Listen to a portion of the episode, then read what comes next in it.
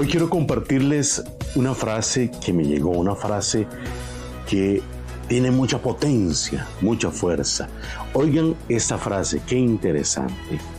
No todos aquellos que trabajan duro tienen éxito, pero todos los que tienen éxito han trabajado duro.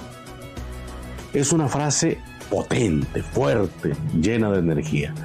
Muchas veces nos hemos dedicado toda nuestra vida a luchar, a luchar por algo y resulta que luchamos y fracasamos, pero no es un fracaso, es una manera de no hacer las cosas. Sí, no tienes que ver las cosas como un fracaso, sino como una forma de encaminarse.